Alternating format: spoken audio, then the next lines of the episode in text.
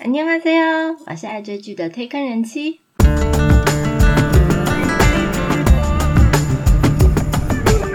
欢迎大家来听我说句话，跟着我一起掉入无止境的追剧人生吧。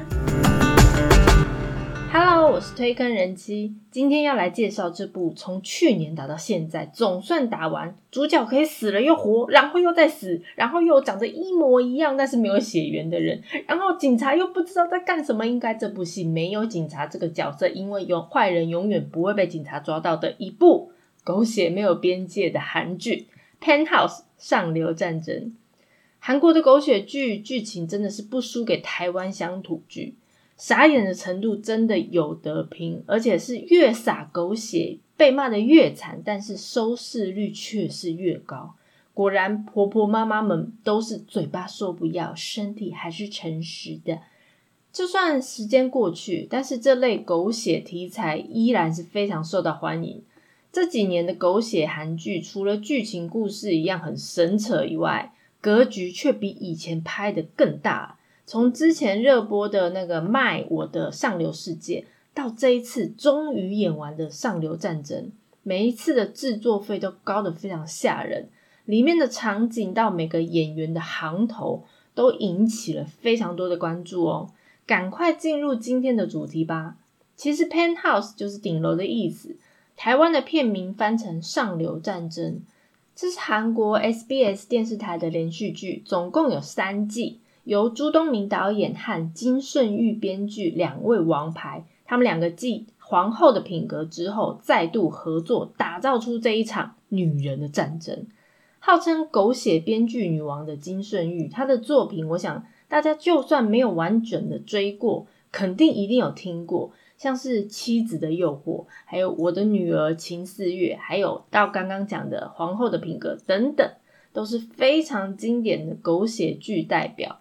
那这些剧的共通点就是很扯，扯爆了，而且越扯还越能吸引观众。《上流战争》第一季是二零二零年十月二十六号到二零二一年一月五号的月火连续剧，总共有二十一集加一集的特辑，首播六点七趴，平均收视有十六点三五趴，最高收视是在结局的二十八点八趴。那么第二季是二零二一年二月十九号到二零二一年四月二号的金土连续剧，总共有十三集，特辑有两集，首播有十六点七趴，平均收视二十二点二三趴，最高收视是在倒数第二集的二十九点二趴。那么这一次完结的第三季是从二零二一年的六月四号到九月十号的金曜连续剧，正片呢总共是十四集加一集的特辑。首播十六点九趴，平均收视十六点三五趴，而最高收视是在最终大结局的二十八点八趴。这些数字其实都是以全国 AGB 收视数据为主。那如果要单看韩国首尔圈的收视，这部片最高有突破三十趴的收视率哦。上流战争的系列剧情啊，从第一季有点点像音乐世家版的《天空之城》。后来演变成整个故事复杂到每一周的集数演完了以后，所有的网友都在揣测后面的剧情走向。网络上也一堆分析，我每次看到网友的这些分析，我都会觉得哇，大家真的是追剧追到有点疯狂。但是呢，这部戏也应该算是非常的成功了。我觉得这部片主要的剧情是在讲述。发生在住着一群韩国上流社会的顶级公寓，这公寓叫做赫拉宫殿。这里面呢，所有的富豪家庭，他们为了他们子女，想要培养他们成为名流而不择手段。还有主角的三个女人之间发生爱恨情仇的故事，集结你可以想到的所有狗血情节，像是外面野花野草最好吃的外遇梗。得不到就想毁掉的复仇梗，原来是我亲生的认亲梗，还有上一秒是敌人，下一秒变朋友的合作梗等等，再加上最近很流行猜不到凶手，而每个人都有嫌疑的推理剧情，一整个系列综合各式各样老梗新梗，把不合理的故事合理化，就是这部剧狗血韩剧的最大特色。好。讲解剧情之前，先来介绍一下主要的演员们。当然，这部戏的演员群真的非常的多，所以主要介绍这三位住在赫拉宫殿里面明争暗斗的三位女人。因为这部戏其实就是这三个女人的战争。首先，先介绍美的像仙女一样，一副不食人间烟火，但是她真实身份也是非常神秘的李智雅。她的出道作品是《太王四神记》。那我之前其实也因为《太王四神记》蛮注意这个女生的，因为当时她是新人，所以没有人知道她到底是谁。而且她居然可以担任裴勇俊主演的电视剧的女主角，哎，而且《太王四神记》的制作费用有四百多亿韩币，真的是当时韩剧史上投资第一高的作品。所以所有的人都在猜是什么样的背景可以让一个完全没有演戏经验也没有知名度的人来担任女主角。但是也因为《太王四神记》的收视率非常的高，而且李智雅又和裴勇俊传出绯闻，让李智雅的知名度暴增。后来在二零一零年的时候，李智雅跟韩国影帝郑宇盛他们在拍呃韩剧《雅典娜战争女神》的时候，擦出爱的火花，被狗仔队拍下他们约会的照片，所以恋情曝光了。但是呢，两个人也非常的公开说，哦，我们两个对就是在恋爱 ing。李智雅其实她是郑宇盛，她出道到现在二十几年来唯一公开认爱的女朋友。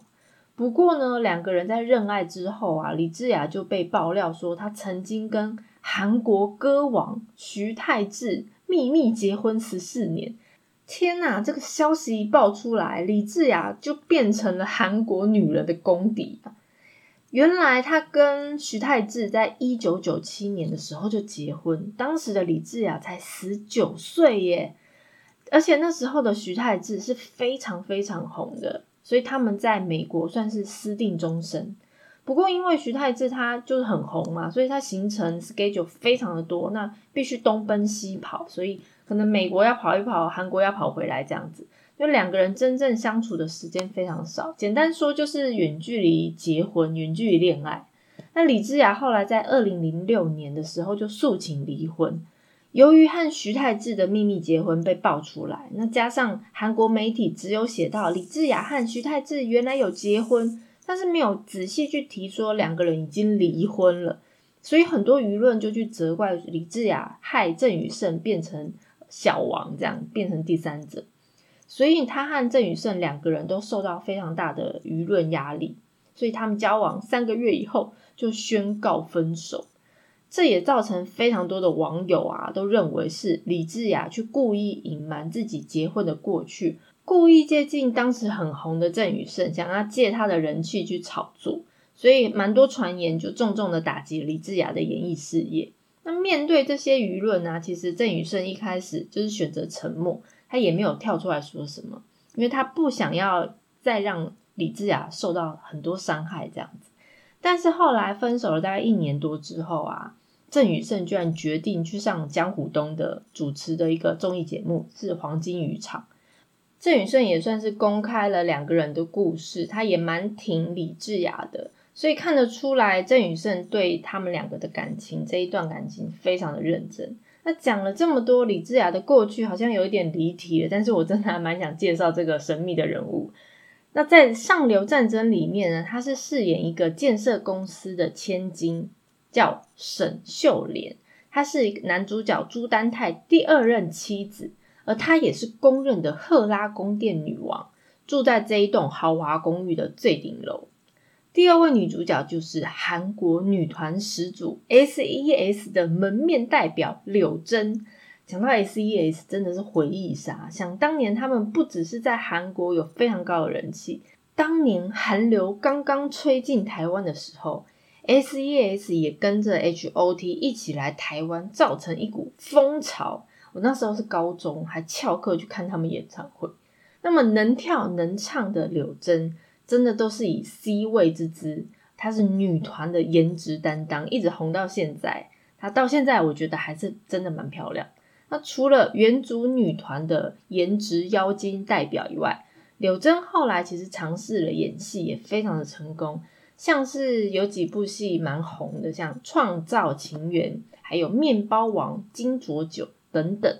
她和她的老公啊，也是演员齐泰印，他们在二零一一年的时候结婚，那目前是有两个女儿，全家人也一起上过综艺节目，看起来是非常非常的幸福。柳真在这部戏是饰演一个原本是一个无证照的房屋中介的一个单亲妈妈，那每天皮笑肉不笑，因为需要赚钱养女儿。她的名字叫吴允熙。那一个偶然机会下，他突然暴富了，于是他就从贫民窟的小公寓就搬到了这个赫拉宫殿当暴发户。但是呢，这么看起来光鲜亮丽的他，却在背地里勾心斗角的地方。允熙，他也慢慢坠入欲望的深渊。那柳珍在戏里面的角色定位，我觉得算是一半是好的，一半是坏的的性格。那这种角色其实要拿捏，算是蛮考验她的演技。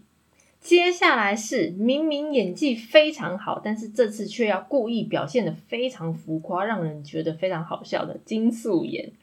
我个人觉得应该是他长相的关系，所以他每次都需要演反派的角色，那真的可以说是坏女人专门户。那金素妍当年啊，就是凭着《爱上女主播》这部戏里面的坏女人角色徐颖美，真的是魅力十足，而且让她一炮而红。不仅是在韩国知名度暴涨，因为《爱上女主播》这部戏在整个亚洲都非常有人气。后来他也有非常多的作品来巩固他在韩剧圈的地位，像是《Iris》第一季跟第二季，还有刚刚提到的《雅典娜战争女神》跟《检察官公主》等等，他的演技真的是非常的好。他只要被提名的奖项，几乎都是获奖，他的获奖几率就是百分之九十九。那这一次虽然说他非常浮夸的演技很好笑，但依然因为《上流战争》这部戏，让他获得。今年第五十七届百想艺术大赏的女子电视剧最优秀女演员奖。不过呢，荧幕上看起来非常凶狠的金素妍，私底下却是非常的小女人哦。他跟演员李尚宇啊，因为二零一六年的韩剧《家和万事成》，那么因戏生爱而结婚。他们两个从认识到交往的过程，真的非常的甜蜜。那如果大家有兴趣的话，可以去谷歌一下他们交往的过程。那金素妍在这部《上流战争》里面饰演清雅财团的理事长，也是一位著名的女高音家，叫做千瑞静。赫拉皇宫，她住在第八十五楼，在这栋豪华公寓里面，算是最有权势的人。他在这三季里面啊，都有非常让人惊慌、惊吓到惊艳的表现，我觉得。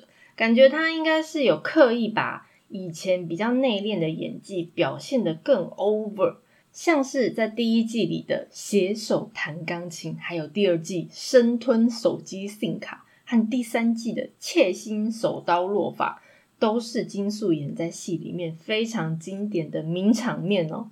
除了李智雅、柳真、金素妍三位女主角之外啊。也有很多硬底子的演技派演员，像是申恩庆啊、严基俊、凤太奎等等，更有新生代的明日之星，像我最爱的金永大，还有韩智贤、金贤秀等等。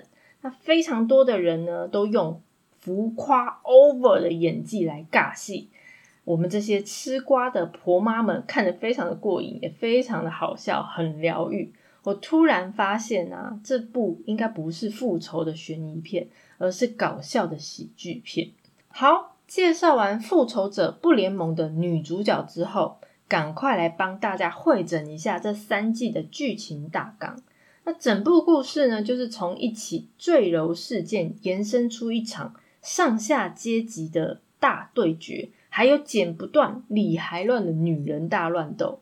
第一季的开场就是我刚刚讲的一个女孩疑似被人从高处推下楼，掉在这个赫拉宫殿的大厅正中间的喷水池雕像以后惨死。究竟她是失足坠楼呢，还是真的被人谋害推下去？而且这女孩又是谁呢？原来她是住在顶楼的秀莲家的家教老师，她叫明雪儿。而被公认为赫拉宫殿女王的沈秀莲，她也是非常多故事在身上。她在她丈夫秘书的情报下，她得知明雪儿的死亡事件背后种种的关系，而且发现明雪儿居然是她的亲生女儿啊！哒哒，狗血剧都是这样演的。所以他决定向伤害过雪儿女儿宝贝的赫拉宫殿所有人报复。那在报复的过程里面，吴允熙这个女主角，第二女主角就卷入了赫拉宫殿的斗争里面。那刚开始这两个人，沈秀莲跟吴允熙呢，就情同姐妹。但是奋力为女儿奔走的允熙，她在欲望的驱使之下，慢慢的心也动摇了。最后，大家才发现，原来。杀死雪儿的凶手，居然就是自己的好姐妹吴允熙呀！虾米会？允熙为什么要杀我的女儿？他们明明素不相识，又无冤无仇，唉，一切都是为了自己的女儿啊！因为如果明雪儿死的话，吴允熙的女儿露娜就可以进入一个非常好的。音乐高中叫清雅艺术高中。第一季在一个非常反转的剧情之下结束，就是女主角沈秀莲她遇刺身亡了。什么？女主角死了？但你还演什么了？那原来她是被怀疑出现在现场的吴允熙所杀死。那警方就调查发现，所有的人证物证都说是吴允熙是凶手。那他呢，也因为失魂落魄的情况下。跟警方坦诚杀人，第一季的 ending 就在这么错愕之下结束了。那么第二季的一开始，又是一段疑似杀人案的事件开场。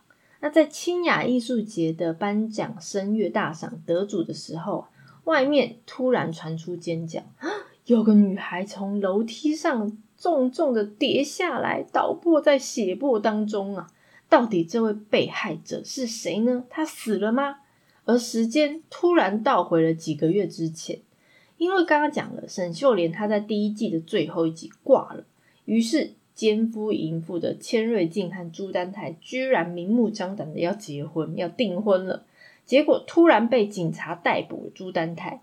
因为原本爱慕他的一个管家由爱生恨，在自杀之前就指认是他杀害了秀莲，所以朱丹泰只好把这个罪全部推到这个管家身上。那刚刚讲的，原本以为是凶手的吴允熙就无罪释放啦，那他就带着他的女儿露娜出国生活。那大家以为这样就结束了吗？No，复仇血路现在才要开始啊！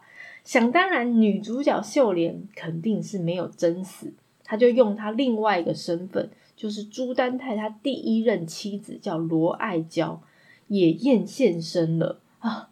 两个女人长得一模一样，所以你朱丹泰，你到底多喜欢那一张脸呐？你跟我说。那么沈秀莲就为了扳倒一方的恶势力，只好先联合另外一方恶势力才行。所以沈秀莲就和吴允熙先联合，已经厌倦朱丹泰威胁的千瑞静，三个人要想办法拿到朱丹泰犯罪的事实。那丹泰这个变态大坏蛋，也因为涉嫌杀害露娜未遂，还有非法囚禁秀莲而被抓起来了。那第二季最后，所有因为弃尸灭证或者是违反什么住宅法等等罪行的那些赫拉宫殿的坏蛋们。暂时被关到监狱里面，但是编剧没有放过观众，因为剧情一直到最后一刻，那个本来打算回国要跟秀莲求婚的罗根，就是第二男主角，竟然被炸飞，消失在熊熊火光中啊！所以第二季的最后，就是在秀莲崩溃的哭嚎当中落幕了。安对，罗根，安对，这样子。但是他还是为第三季埋下了伏笔。那第三季就在所有像我们这种吃瓜的婆婆妈妈观众们期待之下，终于开始了。而且也没有像前两季一样说又是谁谁谁被杀死的案件开场。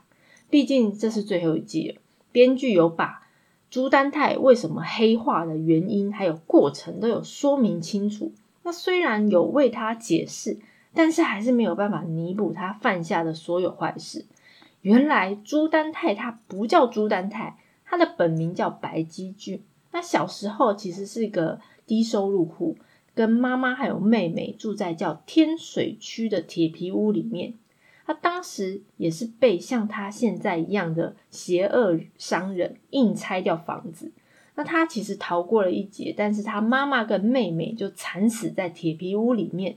而他误以为拆他房子的那个坏坏蛋商人就是秀莲的父亲，也是深云建设的代表。其实这也说明了他为什么对沈秀莲这么的执着，不单单只是我们以为的初恋的爱而已。那在他妈妈死之前呢，他要他以后一定要成功赚很多的钱。当一个富翁，所以他手上沾满了他妈妈的血，成为他一辈子的阴影。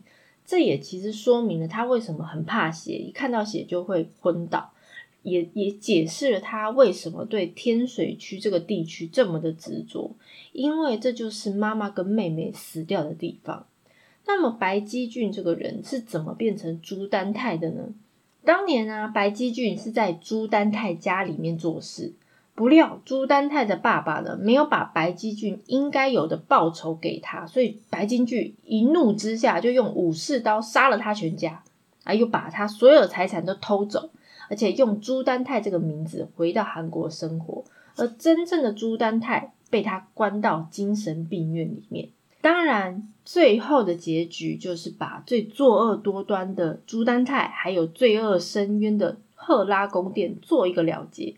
所有该洗白的都被洗白了，该接受惩罚的也被抓起来被关了，不该死的也都死光光了。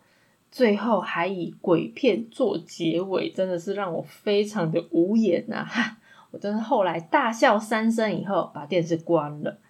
虽然这部戏呢是高规格的制作，不管是演员的阵容啊，或者是场景、美术等等，都砸了非常多的制作费用。但是还是有蛮多让人会想要笑掉大牙的瑕疵，很多 bug，而且很多部分都引起了话题。那这边也同整了一下比较重大的争议有哪一些。首先，其实就是第一季，因为剧情其实有包括很多杀人啊、婚外情或者是校园暴力、校园暴力等等的内容，引发很多争议。再加上还有非常多不适合青少年观看的场面。所以原本是以辅导级，就后来改成限制级。那南韩放送通信审议委员会，就像台湾的 NCC 一样，就提出了警告，电视台必须具有社会的责任，所以下达了注意的处分。再来，在第二季里面，因为赫拉皇宫那个五十五楼的妈宝男，他有几幕议员选举的场面，后来就被真正的韩国议员啊，向剧组去寄出了。公开信提出了异议，他表示这一段的画面啊，不能称为讽刺而已，完全就是嘲讽。讽刺跟嘲讽到底有什么不一样？所以他这个议员非常担心这样的场面呢，它会影响民众对国会议员的不信任。天哪，我真的是笑掉我的大牙，真太幽默了！这位议员，难道你不知道就是在讽刺你们吗？你们还有形象可言吗？第三个争议就还蛮大了，因为已经涉嫌了呃种族歧视。就在第二季的最后啊，罗根不是被朱丹泰炸死了吗？天呐，他是沈秀莲的男人呢，也算半个男主角。但是第三季啊，没有好人男主角要怎么演呢？但没有想到第三季一开始他就被编剧起死回生了。他整个造型大变身，换上了雷鬼造型现身，而且夸张的打扮，还加上那种黑人呐在讲英文的那种口音，所以化身罗根的在美国的哥哥。那因为他全身都有大量的刺青的造型，还有一口金牙，再搭上黑人的口音，所以他让外国的观众直觉哦，你是在歧视黑人的文化。所以就有非常多的英文留言灌爆了 SBS 的官方 IG，那要求这部片要下架，而且呼吁所有人要抵制收看。那后来就是饰演罗根，就是饰演这个罗根哥哥的演员朴英硕，他就赶紧用他抖音的账号发出全英文性的道歉文，他说明这个角色呈现的方式并没有要伤害黑人，也没有要嘲笑啊，并没有不尊重这样。那最后一个争议真的就是非常过分，因为在第三季的倒数第二集，赫拉宫殿它被炸了。那剧情其实是想要表现建筑物它被炸了以后啊，很多住户或者是附命附近的居民，他被疏散或者是救援的画面。但是没有想到，我真的没有想到，这个剧组居然想要便宜了事，他就用三个月前发生在韩国光州的一个公安意外的一个新闻画面。当时那个公安意外其实死了九个人，还有八个人受伤。那这个片段播出了以后，就遭到观众抗议。那电视台其实也赶快致歉，表示会删除画面。但是这部分真的就是感觉就是在。这个公安意外的受害家属上伤口撒盐，那只是因为剧组他不想要再花太多的钱或人力去拍一个就是可能只是救援的画面。天哪，难怪我那时候看到这一幕的时候，我觉得哎，这个新闻画面是不是感觉真的是新闻画面？好，最后讲一讲我自己的感想吧。我看这部戏其实真的是就抱着。看你们到底还有多扯、多夸张的剧情来追，那而且这整部剧的 bug 就是非常多，也很不合理的、不可思议。那每一次我都会在电视机前面骂你们到底在演什么，我的眼睛在看什么？但是我却还是一直追下去。不过确实也看得出来，这个金顺玉编剧其实是想要反映社会很多残酷的现实面，那感触也蛮深，就是。有钱的人说什么就是什么，我叫你当狗，你不能当猫啊！虽然在台湾呢，这类的新闻事件并没有很多，但是在韩国真的就是现实。不然我们该怎么办啊？好吧，只好就去买买乐透好了，做个一夜暴富的白日梦吧。不过大家追戏归追戏啊，不要因为看这种戏让自己的心情不好而失去追剧的意义。那如果没有看过的人会问。这部戏到底值不值得追啊？口碑那么多啊，那么呃呃收视率那么高，要不要去追一下？我坦白跟你说，如果你有很多美国时间，当然追追也无妨，可以笑一笑。但是如果你跟我一样，还蛮讲究一些细节的合理性的话，我建议你还是不要花这个时间去看这部戏。毕竟这部戏中间很多过程啊，唉，结局也是烂爆了啦。那以上就是打了三季总算结束的上流战争。这场战役没有赢家，嗯，不，最大赢家应该就是看着很过瘾的观众，还有收入满满的电视台。应该是不会有第四季啦，见好就收，不然后面的剧情真的是变成笑话。但是大家也不要觉得可惜，还没有真的结束哦，虾米。有完没完？不是刚刚不是说没有第四季了？而且赫拉宫殿都被炸平，怎么可能大楼也可以起死回生吗？哦，原来是 TVN 有个新的旅游型的实境综艺节目，叫《不会伤害你》。他找来了《上流战争》里面的坏蛋三人组，就是严基俊、凤太奎还有李忠勋来拍摄。那根据韩国的媒体报道，坏蛋三人组会被安排到一个秘密基地的空房子。他要打造出度假胜地的感觉，还有迎接客人，所以呢，从最开始大扫除，还有添购一些生活必需品，到迎接客人，还有进行的各种准备，那每一集都会邀请一个特别来宾，然后在整个过程里面，就看看在韩剧里面非常凶狠的奸诈的三个人，回到日常生活之后的反转。预告看起来非常的好笑，我蛮期待私底下的朱丹泰是怎么样的一个人。如果大家对于介绍内容有什么想法，或想要了解哪部韩剧，都欢迎大家来告诉我哦。今天片尾曲是《上流战争》第一季里面由 Hedy 演唱的《Life》，我是推坑人妻，以及掉入无止境的追剧人生吧，下次见。